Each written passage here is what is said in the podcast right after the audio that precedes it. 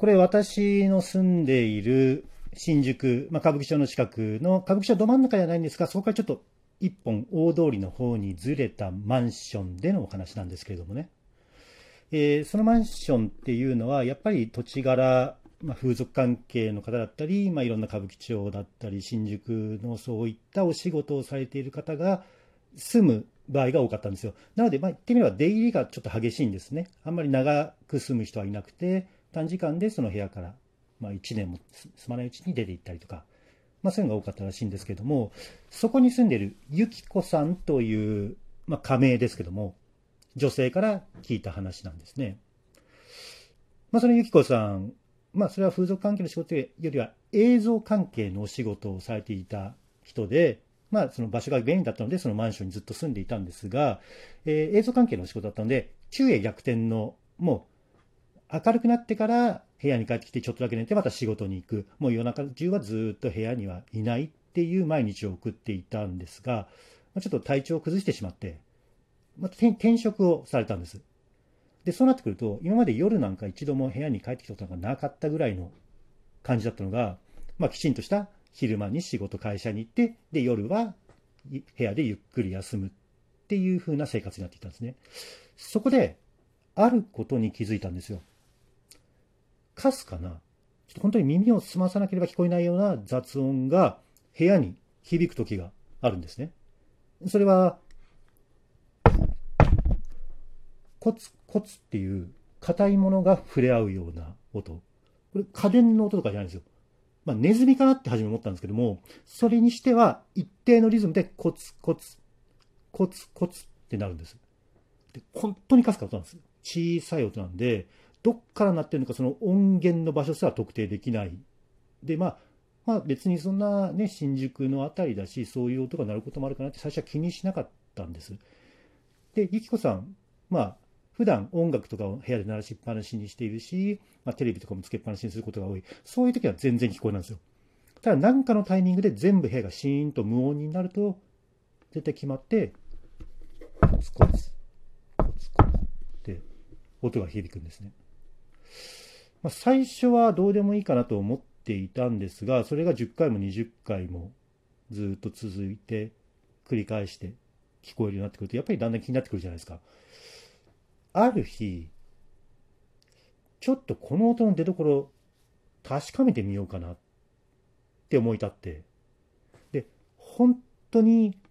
部屋を無音にしようと思って、家電の待機音とかありますよね。冷蔵庫であったり、まあアンプとかそういうもののブーンっていう音すらも消そうとして、一回全部コンセント引っこ抜いたんですね。で、完全に無音の状態にして、こう、座ってじっと耳を傾ける。コツコツ、コツコツ。うん、やっぱりいつもよりはっきり聞こえる。コツコツ、コツコツ。どうも、ベランダの窓の方から聞こえてくるような気がする。そっちに近づいてくると、コツコツ、音が大きくなってる気がする。あ、やっぱこれ、ベランダから鳴ってるんだな、と思って、カーテンをシャッて開いてみて、ふっで窓の外を覗いたんですが、まあ、特に不審なものは見当たらないんですよ。あれなんかカラスかなんかがいたのかなと思ったんだけど、でも違う。と思った瞬間にやっぱりコツコツ、コツコツ、音が鳴って、あ、違う。イクさん自分の勘違いに気がついたんですね。そのベランダっていうのは、ま、窓の仕切りのところで大きく段差があってへこんでるんですよ。つまり自分が立ってる部屋の床よりも結構な低いところにそのベランダの床がある。コツコツって音は、その窓の3の下のベランダのそのへこんだところから鳴っている。あれって思いながら、カラカラカラカラカラカラカラカラカラカラって窓を開いて、で、下覗いてしまうって思ったのが、その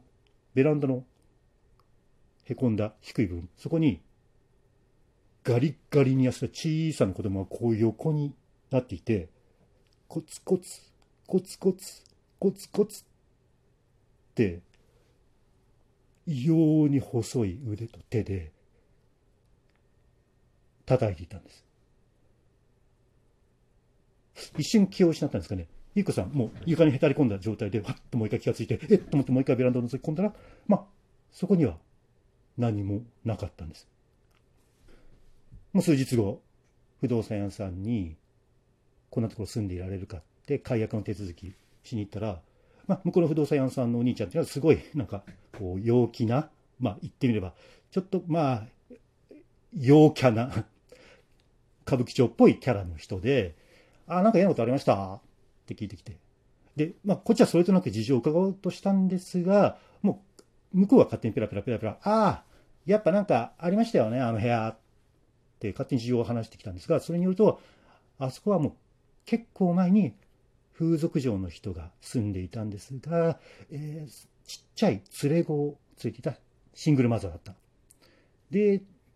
男ができて、その子供がおろそかになって、ついにはネグレクトですね。えー、放置してしまって、最後はベランダにその子を置いて鍵を閉めたまま男とどっかに駆け落ちてしまった。で、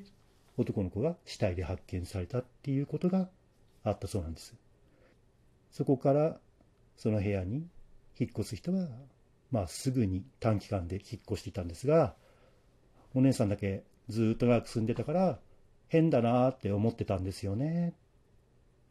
て言われたそうなんです。